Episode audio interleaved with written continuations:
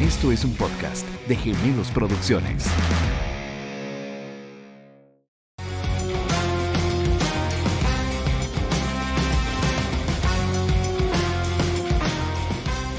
¿A quién no le ha dado un episodio o un momento de depresión en la vida?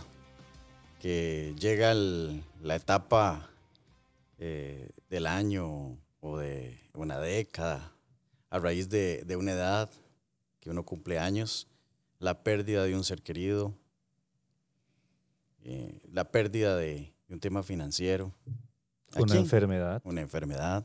mental. Y, esos, y esas crisis existenciales que, que de vez en cuando llegan a, a- a la mente, a los pensamientos, yo creo que cualquier persona que nos puede estar escuchando en este momento se identifica con nosotros en este episodio que lo hemos denominado de la depresión a la realización. Y, y tiene que ver con una historia de superación, eh, como esa historia del ave fénix, ¿verdad? Que, que sale de las cenizas eh, de la depresión. Sí, Todos, ¿verdad? Todos hemos pasado esos cuadros y esos episodios. Sí, o como esa historia como del halcón milenario cuando sale Han Solo con Chewbacca escapando de todos los... Yo no he visto, yo no he visto a Chewbacca ni vamos a la ahí con depresión. Ah, ¿cómo- cómo es que hace? Pero bueno, eh, sí, todos hemos pasado por, por momentos depre. Que, que es vacilón. Yo veo a mi hija de es- 18 que dice ando con la depre. Digo, ¿Qué le deprime a Natalia? es, es, es, es parte de la vida, honestamente ya hoy en día todos hemos tenido o vamos a padecer de depresiones de una u otra manera, ¿verdad? Este, hasta la gente más, llamémosle, más poderosa que todo lo tienen, que tienen un montón de dinero, que tienen un montón de trabajos y todo, más de uno termina suicidándose por punta de depresión. Y uno Sí. dice, pero ¿cómo estás deprimido si tienes tanto dinero? ¿Cómo estás deprimido si tenés tantos supuestos amigos? Pero la depresión a veces nos consume, nos mata y nos lleva no solo, eh, puede funcionar de dos maneras, o nos lleva a una motivación de tal manera después de ese momento depresivo a crear cosas, negocios, ideas nuevas, creativas o simple y llanamente nos mata. Es que hay depresión por éxito, eh, porque la cumbre es sola. Esa es una de las cosas que uno no sabe. El llegar a la meta, a la cumbre, a la cima del mundo, eh, es súper solitario, es muy solitario. Y hay que saber demasiado, cómo lidiar con eso, pero también hay depresión por, por fracaso. Hay todo tipo de depresión, depresión hasta posparto, Ujú. no solo le afecta a veces a la mamá, sino también al papá. Al papá, Eh, por, por si, si nació el chiquito o la chiquita en un hospital privado y llega al estado cuenta, eso es depresivo por la cantidad de plata que, se Eso, gastó. eso me llevó al momento mío también cuando me pasó eso, pero bueno, Sí, no me claro. deprimí, pero sí me impactó. Bueno, hoy tenemos a alguien que nos viene a contar su historia. Ella es Carla Arias, tiene 10 años de ser eh, psicopedagoga, lo dije bien, 11. 11. Estudió preescolar, es licenciada en dificultades de aprendizaje, eh, actualmente es estudiante de psicología, de la carrera de psicología, y es directora, directora y propietaria del Centro Pedagógico Integral Santiago en Santo Domingo de, de Heredia. Es empresaria y hoy la trajimos para que nos viniera a contar de esa experiencia. Bienvenida, Carlita. Ay, qué bonito se escuchó todo eso. Muchas gracias por invitarme. No, nosotros somos los que honestamente estamos muy contentos de que estés aquí porque Gracias. queremos que tu historia motive a la gente de que de un momento depresivo podés salir a un momento, no sé, expresivo. Sí, claro. Yo quería contarles una, una anécdota. Eh, a mí, por el trabajo que yo tengo y por la entre- eh, empresa que tengo, eh, me toca lidiar con clientes. Eh, bueno, tengo un amigo que trabaja, que es actualmente ahora gerente de un banco privado, decía que ese negocio sería perfecto sin clientes. Sí, porque dejarían de estar molestando a la gente, pero eh, en el caso de nosotros que nos dedicamos a servicios, de, tenemos que estar lidiando con eh, clientes, el estado anímico, las expectativas, en fin. Y me acuerdo, eh, mi esposa dice que a mí me dan loqueras y los primeros 15 días, 22 días eh, del año, en enero, yo me pongo a revisar desde el primer cliente hasta el último para ver qué deje pendiente como para hacer una, eh, reca- recapitulación anual. Exactamente. Y de vez en cuando me encuentro uno que otro cosa que dejé ahí, contacto a los clientes y bueno, hay clientes que me responden, no, Pablo, ya lo resolvimos o ya, o sí, ayúdame, en fin. Y una vez me topé con un cliente que me dijo, ¿y quién me escribe? Seguro, había- obviamente había borrado el, el contacto. Me identifico y me dijo, ah, ya sí me acordé. Pedazo de mierda y fue pucha. eh, Caramba. eh, no me vuelve a escribir nunca más en su vida. Así empecé yo ese año. Y, me, y, y yo dije, Señor, me dio una crisis existencial. No valgo nada. ¿Verdad? 10 grados, ba- 10 grados bajo perro. No sé. Todas las cosas que nos da Carlita, vea. Yo creo que eso es una experiencia y te lo digo en son de chota, pero realmente a mí me afectó Claro. de algo que tuve que trabajar. Pero contarnos eh, desde del testimonio tuyo, desde lo más atrás posible, desde, desde tu época de, de estudios universitarios, no sé. Desde donde chiquilla, que-. Desde chiquilla, imagínese. O sea, ah, desde que- llegó Cristóbal Colón. Imagínate. bueno, eh, empezar que esto eh, se da desde que yo saco mi carrera de preescolar. em, me caso la primera vez y em, esa carrera no era bien vista, ¿verdad? Vos tan inteligente, pudiste haber estudiado otra cosa, ¿por qué te dedicaste a, a la educación? Eso nunca te va a dar nada eh, para lo que te pagan, que es tan poco. Em, empiezo a trabajar y eh, ese apoyo que uno necesita en la parte laboral de su pareja, pues de repente no era tan, tan fuerte. Este tiempo de matrimonio eh, fue doloroso, ¿verdad? Eh, pasaron muchas cosas feas y empiezo yo en un proceso de desvalorización propia en donde yo no, no, no me creía capaz de hacer nada, ¿verdad?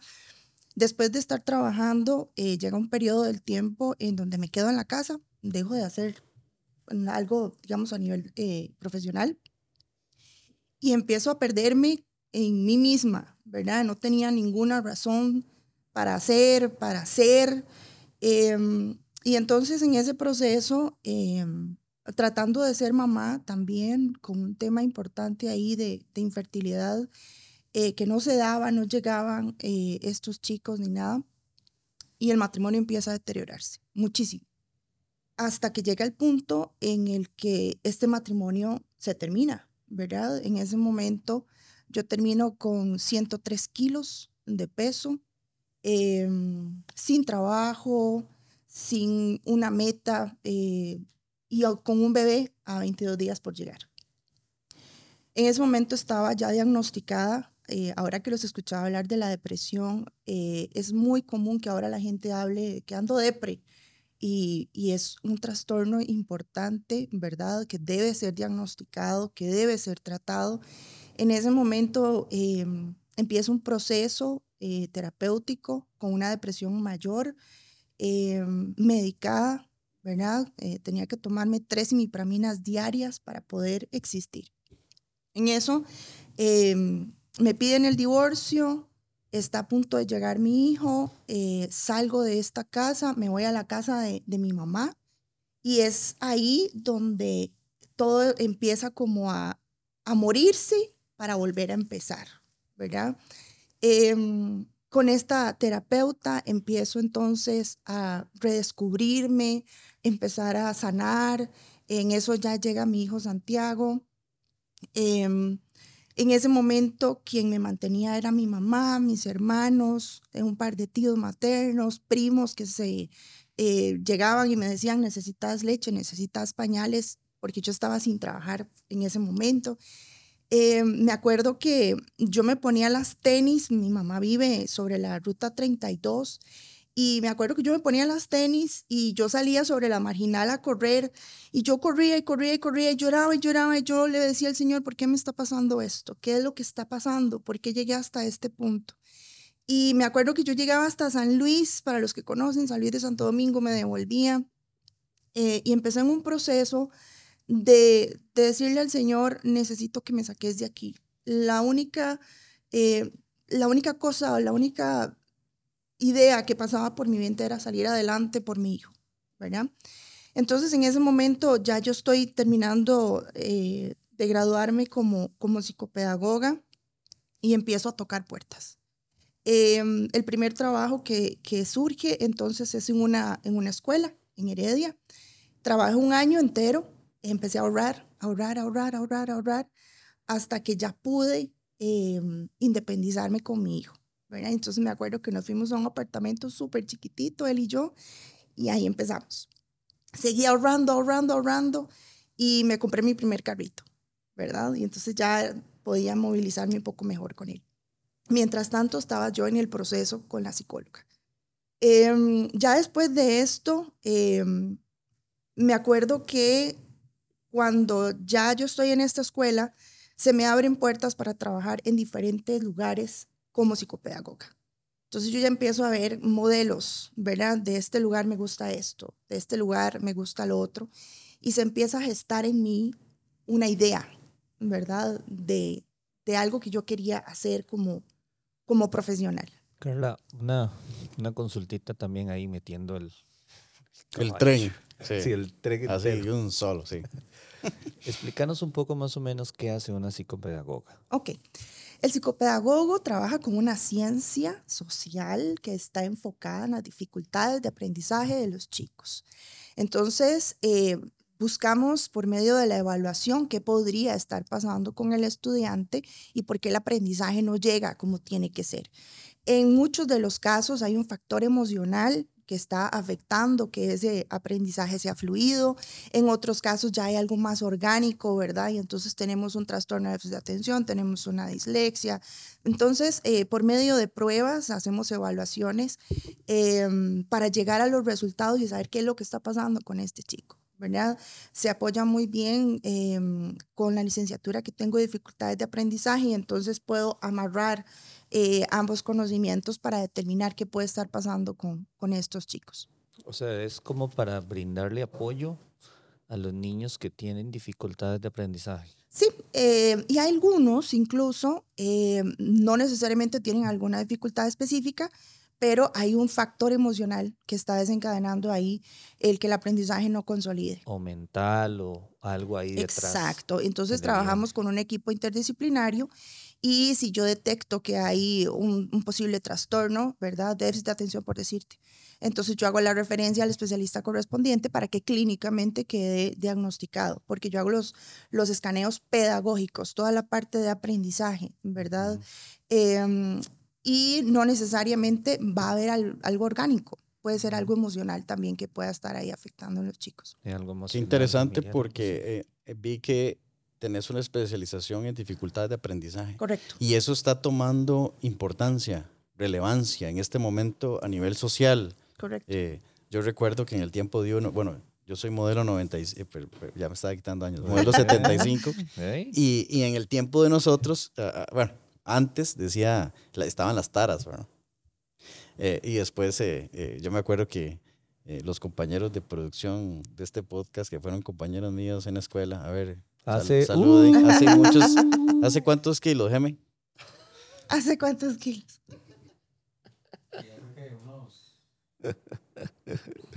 15 kilos.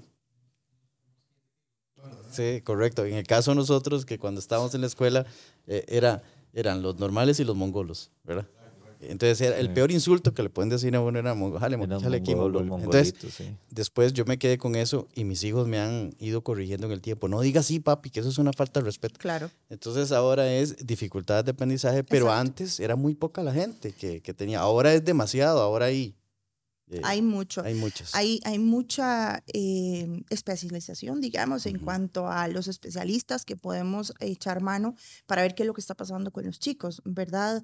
Eh, y sí, cuando nosotros crecíamos, lamentablemente no existían estos servicios tan a la mano para los padres de familia. De hecho, como testimonio propio, sacando esta licenciatura específicamente, hay un cuatrimestre completo para trabajar la dificultad específica del aprendizaje, lo que todo el mundo llama dislexia.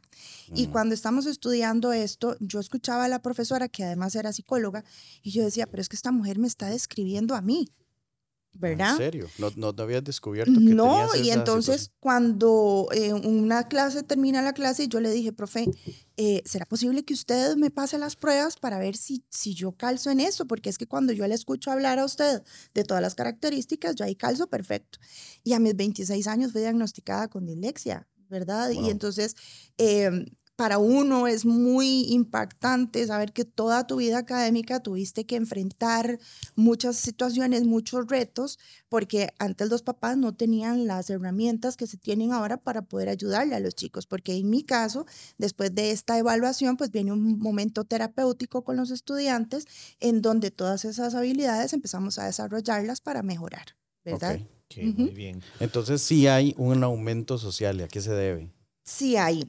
Eh, hay muchos factores. Yo creo, ¿verdad? Mi opinión personal, creo que la sobreexposición a la tecnología está desencadenando un montón de situaciones en los chicos.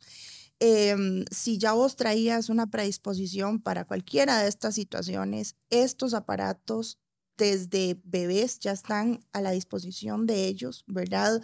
Los chicos no comen si no tienen este La aparato al frente, ¿verdad? La famosa Em, chupeta electrónica. Estamos en un lugar y entonces para que los chiquillos no distraigan, entonces toma, te doy el celular.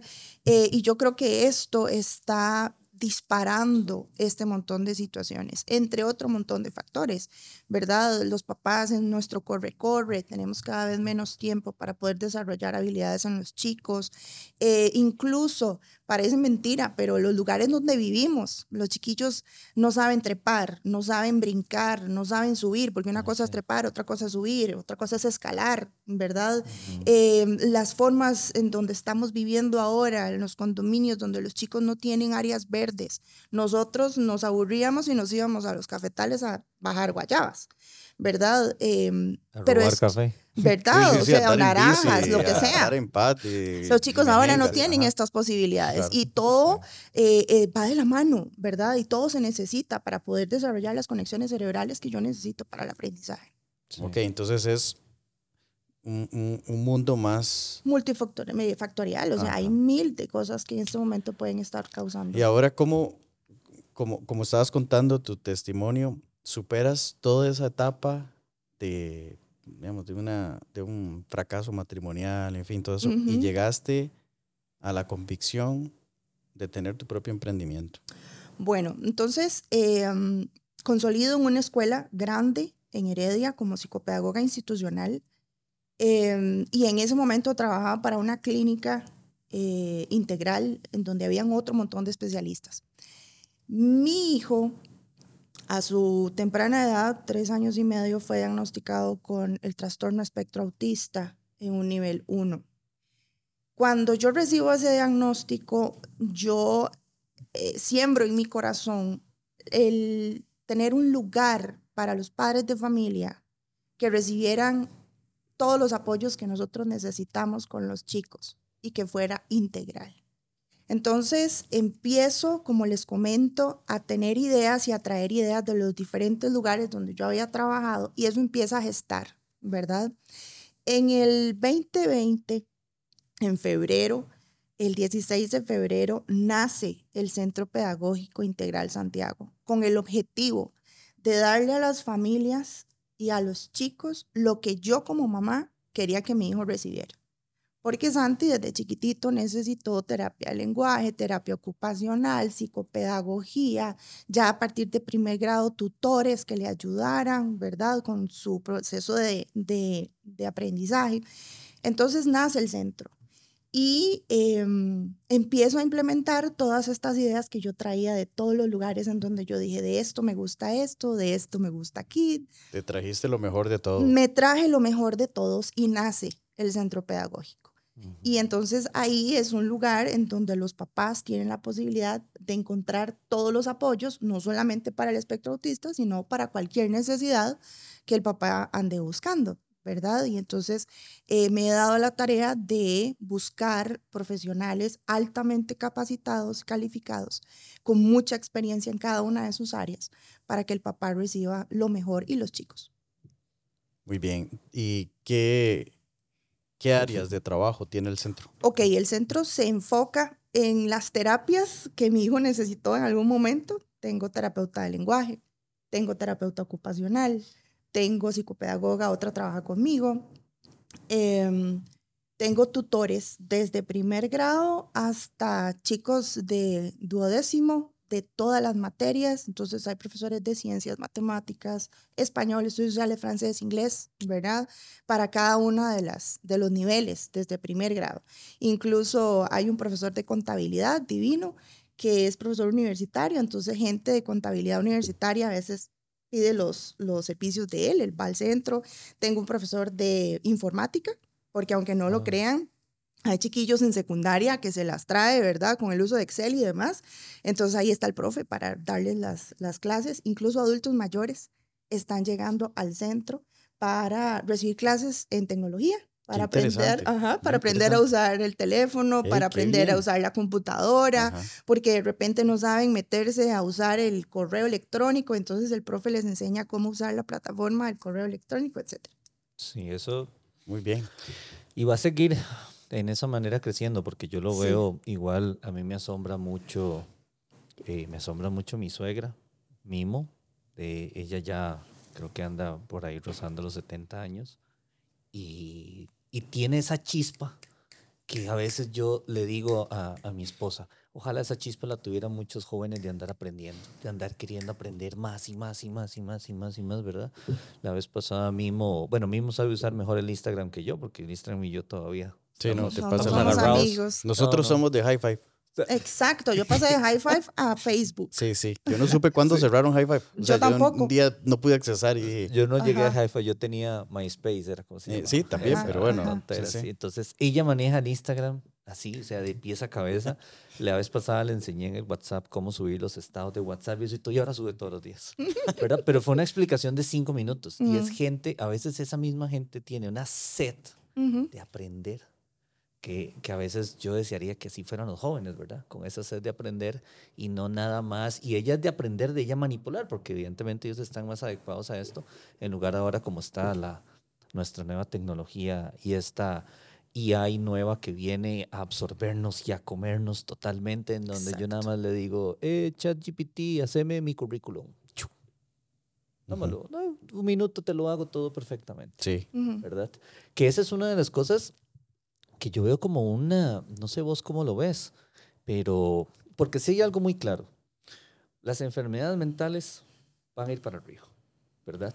Hoy en día, lamentablemente, estamos en una sociedad, eh, no sé si los doctores serán parte de los culpables o más bien a veces yo creo que no tienen como otra salida que hacer o a veces también creo que el tiempo no les da para analizar los casos, ¿verdad?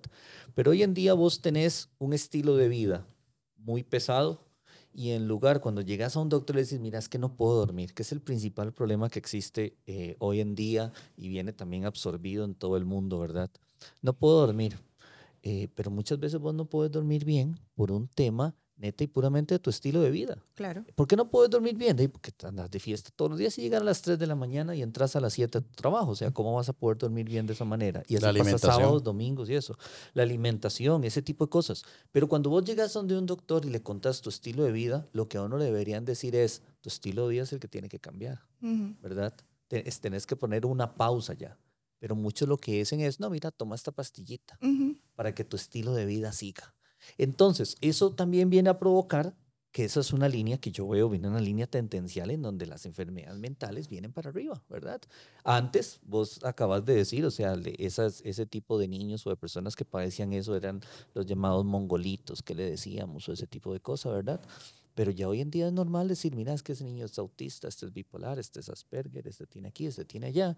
El mejor jugador del mundo es autista, Ujú. el empresario y el más millonario del mundo también fue autista, ¿verdad? Ujú. Elon Musk, todo el mundo sabe que él fue autista y todo el Ujú. asunto, ¿verdad? Entonces eso va para arriba, ¿verdad? Entonces, en esa parte tu negocio va a seguir ahí, Sí. ¿verdad? Aunque tiene un reto importante que eso lo, lo vamos a tocar ahorita y es la implementación de la inteligencia artificial en la educación. Claro. que Porque sí. ah, ah, me- este, este tema se las trae. Es, es bien complejo, no es tan, tan sencillo para, para conversarlo, pero tal vez nos pueda dar eh, la apertura para otros programas eh, para, con, con este tema. Pero eh, Carla nos comentó ahora de que los problemas de estas eh, dificultades de aprendizaje son originadas por el uso de la tecnología. O el En exceso. algunas. En algunos casos, sí. Pero también También está por la teoría o la conspiración del pollo. La- las hormonas Las que se comen de pollo. la Sí, bueno, eso- lo vemos otro día. sí. ¿Verdad? Dice, a mí de los mariscos el que me gusta es el pollo, decía un amigo. Bueno, Ajá, entonces, ya todos el- cacareamos. ajá, las hormonas que se le... Bueno, realmente es por los alimentos en general. En Sí, general. los Ok, alimentos entonces, en general. sí. Bueno, pero también por el pollo. Pero eh, eh, por un lado tenemos el aumento por esa disasociación de la sociedad tecnológica, ¿ok? Y después, por otro lado, es la llegada de la inteligencia artificial que pone en jaque mate a la educación como la conocemos en este momento. no solo la educación, sino un montón de profesiones. Sí, ¿verdad? pero no seamos así Es tan... tan Sí, eso, eso lo vemos en otro episodio con André y de, ¿verdad? De todo lo que es el apocalipsis y eso, bien interesante, pero En sí este pone caso, la ja- en este caso, en este tema, en el momento de la educación. Entonces, ahí, ahora sí, ¿qué van a terminar siendo nuestros hijos? Una clase de Terminator, de robots, ciber, ¿verdad? Conectado, conectado por Skynet. ajá, eh, pero también con problemas de aprendizaje. No, yo, no, yo no me imagino un robot autista. Ujú. Eh, per- pero es una combinación sumamente extraña. Entonces, Ujú. Carlita, ¿cómo? eh, eh, tal vez me adelanté en el tema, no sé si querías decir algo más y si no nos vamos de una vez para, Dale, para dale. tocar ese tema, pero Ujú. Ahí nos pasaste unas estadísticas alarmantes, serias, que yo realmente los que están estudiando educación, yo me plantearía realmente, sinceramente, porque te vas a morir de hambre. Sí, no. Vamos a ver. eh, la tecnología llega para quedarse definitivamente, para evolucionar con la sociedad definitivamente. Pero yo creo que hay un factor fundamental en la humanidad que se llama vínculo. Vos no podés hacer vínculo con este aparato, ¿verdad? Em, cuando hablabas de, de las, de las condiciones como se veían antes, em, por ejemplo, las expectativas de vida de un chico con síndrome de Down eran mu- muy bajas cuando nosotros crecíamos. Hoy todo esto ha cambiado, ¿verdad? Y se sabe que si nosotros estimulamos las conexiones cerebrales, podemos hacer que estos chicos con situaciones tan específicas como las que han mencionado, que antes se hablaban de una manera tan despectiva, pues haya cambiado, ¿verdad? Increíblemente. La tecnología llega para quedarse, pero llega para atrofiar, es mi punto de vista, ¿verdad? Digamos. Em, a mí me faltan nueve materias para terminar el bachillerato en psicología, ¿verdad? Y desde que yo empecé la universidad a hoy, yo no he ido a una sola clase presencial. A una sola. Hasta el cuatrimestre pasado se hizo una gira de campo eh, en donde teníamos que ir a hacer un diagnóstico comunitario. Entonces nos llevaron al grupo completo a un asentamiento informal. Fue la primera vez que yo vi a algunos de mis compañeros, porque no siempre son los mismos, y fue interesantísimo porque yo llegué a la universidad y dijeron, estamos en el comedor.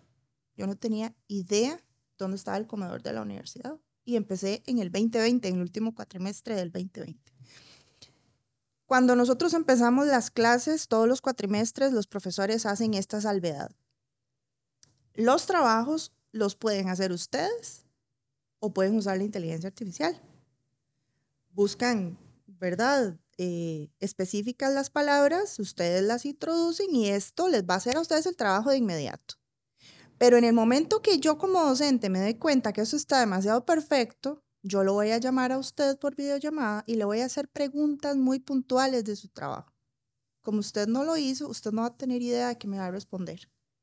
No se juegue el cuatrimestre. Ujú. Claro.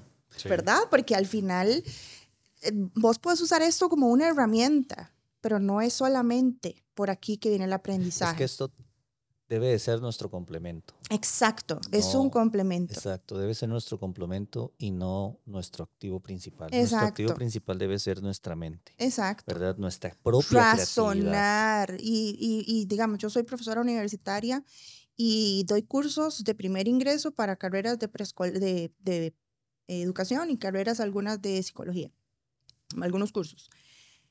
Y yo tengo exámenes en mi mano en donde yo tengo que traer a este estudiante y decirle, ¿qué fue lo que me quisiste decir aquí? Saliendo de bachillerato el año pasado, no saben redactar. No saben leer una instrucción para saber qué es lo que tienen que responder. Y ya estamos en primer año de carrera, ¿verdad? En una universidad privada. Entonces, nos agarramos de estos aparatos como el único medio. Entonces, vamos a recapitular. Vamos a ver, las dificultades de aprendizaje pueden ser por muchísimas situaciones, muchos factores, ¿verdad? Em, alimentación, falta de estimulación, que más bien ahora muchos chicos están sobreestimulados, ¿verdad? Eh, el uso de la tecnología, eh, ya asuntos genéticos, ¿verdad? Ya una predisposición genética también está presente. ¿Y cuál es aquí la clave entonces? Estar atentos como papás y mamás para buscar los especialistas correspondientes para ver qué es lo que puede estar pasando con los chicos y poder darles eh, los abordajes que se necesitan, ¿verdad? Ahora, dentro de la conversación vos dijiste una palabra y es donde quiero enfocarnos en esta parte del cierre del podcast y es la parte del vínculo, ¿verdad? Eh, ya sabemos que la inteligencia artificial viene y viene por todo y por todos. Así de sencillo. Hasta nosotros vamos a quedar sustituidos porque la inteligencia artificial va a montar un programa más bueno que este. Sí, sí, claro. Con hologramas más bonitos y todo y con más camisas de lucha que las que vos tenés. Y no dice tanta tontera. que al final es la esencia. Es que a eso vamos. Al final la inteligencia artificial puede armar algo como esto, pero nunca le va a dar el toque humano que nosotros necesitamos. No se equivoca, ¿verdad? Es así como agarran, así es como agarran los documentos hechos por por herramientas de inteligencia artificial es, perfecto, no, no, se equivoca. No es posible. Pero en la parte del enfoque de tu negocio y del vínculo, eh, ¿cómo ves a la inteligencia artificial entrando en la parte de tu negocio o sencillamente no la ves? ¿Verdad? ¿Y por qué no la ves por la parte del vínculo? ¿Cómo, cómo ves esa parte? Yo creo que tiene que ser una mezcla con un muy buen balance, ¿verdad? Porque de repente puedes usar herramientas eh, para estimular la, la, la, inteligencia de los chicos. Em, pero el tú a tú, el que el chico te sienta cerca, el que te escuche decir, sos capaz, si podés, vas a salir adelante, ves qué carga que sos, yo creo que eso es lo que marca la diferencia, ¿verdad? De hecho, por sí misma la tecnología no es mala. Si vos usás, eh, no sé, vámonos por decir un, nombre, por decir juegos de un Wii. Ahí yo puedo trabajar atención, concentración, toda la parte de equilibrio, puedo trabajar la coordinación ojo-mano. O sea, si yo agarro esto y le doy un muy buen uso, en este chico estoy desarrollando conexiones cerebrales importantísimas, es más, en un adulto mayor, ¿verdad? Pero si solamente yo me baso en eso, estoy perdiendo lo que el ser humano necesita, que es sentir que hay un alguien que te está diciendo que las cosas están bien. Ahora en pandemia tuvimos que dar terapia vía, vía remota, ¿verdad? Y entonces yo me conectaba con los chiquillos, los papás súper apuntados, yo mandaba el material, ellos lo imprimían, nos conectábamos de acuerdo a la agenda, pero no se trabaja igual, jamás, porque yo no les estoy viendo a ellos su energía corporal, me cuesta mucho leerlos, si realmente les está costando o no les está costando, versus cuando están conmigo en el consultorio. O un docente, por ejemplo, a nosotros nos llaman al, centro pedagógico que necesitan, por ejemplo, tutorías de matemáticas. Em, ¿Y son presenciales o son virtuales?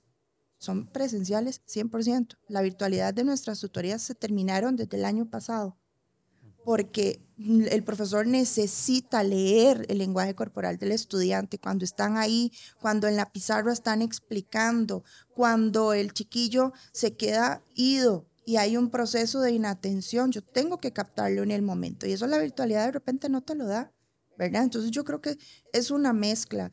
El, el avance del centro no ha sido fácil porque nacimos en pandemia nosotros abrimos en febrero y el 6 de marzo tuve que cerrar, regulados por el Ministerio de Salud. Hasta el último trimestre del año pasado, ya nosotros tuvimos una bandera verde para que todos los servicios pudieran trabajar. Entonces, realmente hasta este año, nosotros estamos dando los servicios tal cual estaban planificados, ¿verdad? Pero yo creo que parte del éxito es eso, de que los chicos lleguen y encuentren a un alguien interesado en ellos. Y vos entras, por ejemplo, a la clase de mate, a mí me encanta ese profesor porque él tiene un parlante chiquitito y ellos les pone música cada vez que está estudiando con los chicos. Y él escoge, porque él es músico, él escoge música que estimula los, las conexiones cerebrales para el aprendizaje. Y vos entras a esa clase y los chiquillos están súper concentrados, están súper enfocados y el éxito de esos exámenes es altísimo. Entonces los otros profesores han empezado a ver esta dinámica y lo están repitiendo y ha sido exitosísimo. Y qué importante es eso en las, en las relaciones de las personas. Yo lo veo mucho con mi hijo. O sea, es muy diferente cuando yo le digo a mi hijo buenas noches y le cuento un cuento cuando ando de viaje generalmente eh, por una videollamada que cuando lo hacemos en persona. Claro. claro. ¿verdad? Se siente más. Y yo creo que también este, esa imagen de cuando uno lo motiva, ¿verdad? Es muy diferente cuando vos estás de frente y le decís, tú puedes. Claro. Tú puedes, ¿verdad? A cuando uno lo hace por teléfono. No es tan no se siente tan personal, se siente un poco impersonal. Yo no me imagino a mí una máquina diciéndome, eh, tú, puedes, Alejandro, oh, y va a llegar Skyner y vas a conquistar el mundo contigo. Sí, le pone, eh, por favor, música para estudiar y le pone Bad Money. No, no, es como decir, eh, dime la música que escuchas para saber cómo te dan mate. Algo así. Si vos me decís, necesitas el robot para que te limpie, pues que limpie el robot. Y necesitas el robot que te prenda las luces, que te apague las luces, pues que lo haga. Pero yo creo que en algo tan importante y tan trascendental como el aprendizaje necesitas de un alguien. Ah, ahí para dar datos. El 67% de los estudiantes en el Reino Unido han usado inteligencia artificial para tareas y proyectos. La mitad de los estudiantes de la Universidad de Cambridge han usado la inteligencia para sus proyectos universitarios. El 43% de los, estudiantes de Estados Unidos admiten usar chat GPT en sus tareas diarias. El tercio, un tercio de los estudiantes de secundaria usan la totalidad de, de, sus trabajos y tareas del chat.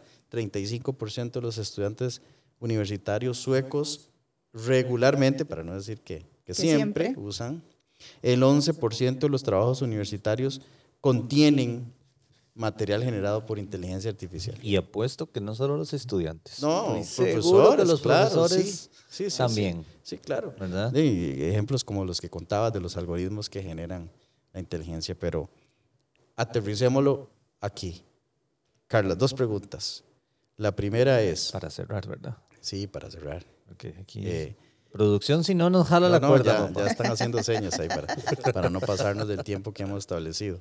Eh, ¿Lo ves como la, la, llegada de la inteligencia artificial a la educación, a tu criterio, lo ves como una oportunidad para encauzar el mal uso de los medios electrónicos que se ha hecho?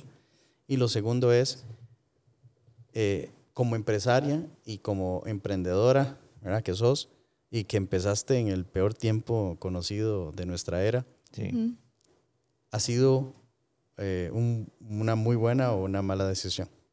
Bueno, creo que la inteligencia artificial o, todo lo que tenga que ver con tecnología debe ser un complemento. Lamentablemente, estas cifras que estás leyendo es porque el estudiante tiene que salir del paso. Y yo me pregunto qué va a hacer de esta persona cuando tenga que ejercer.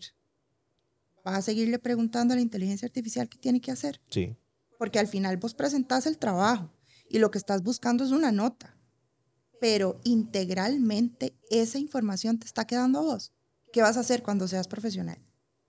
Ahí yo lo pongo en duda, ¿verdad?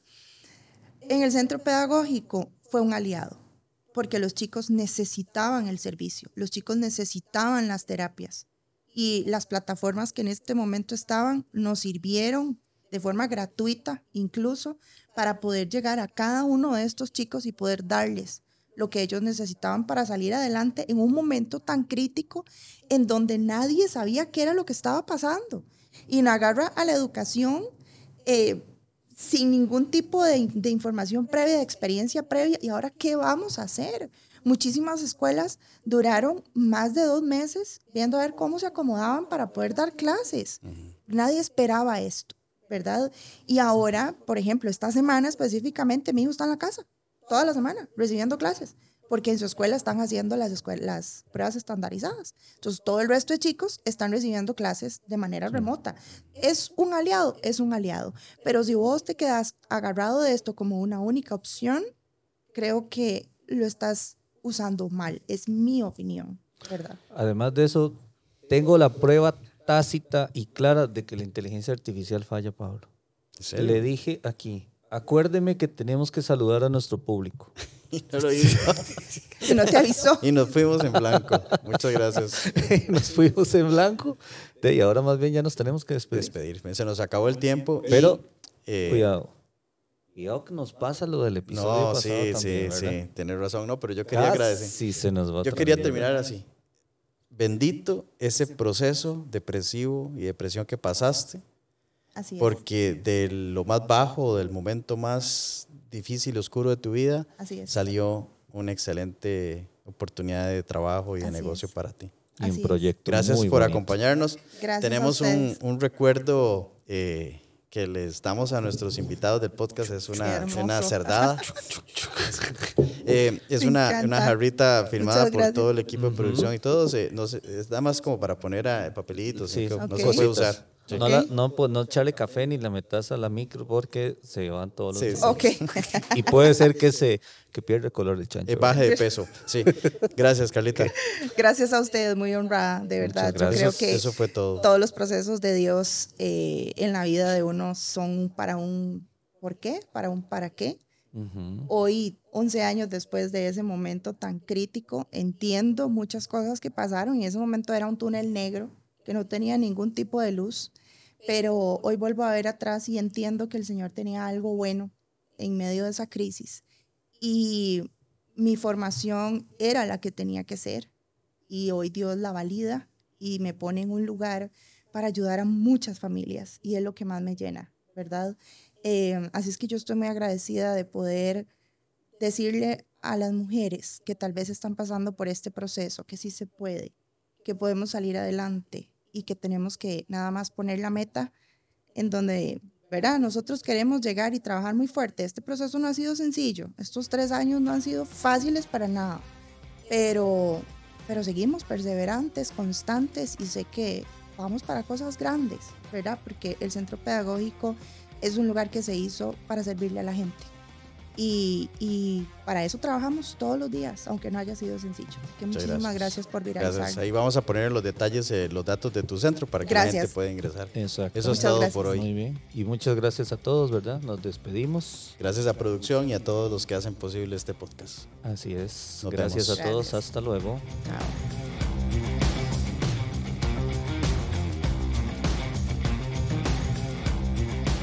Esto es un podcast de Gemelos Producciones.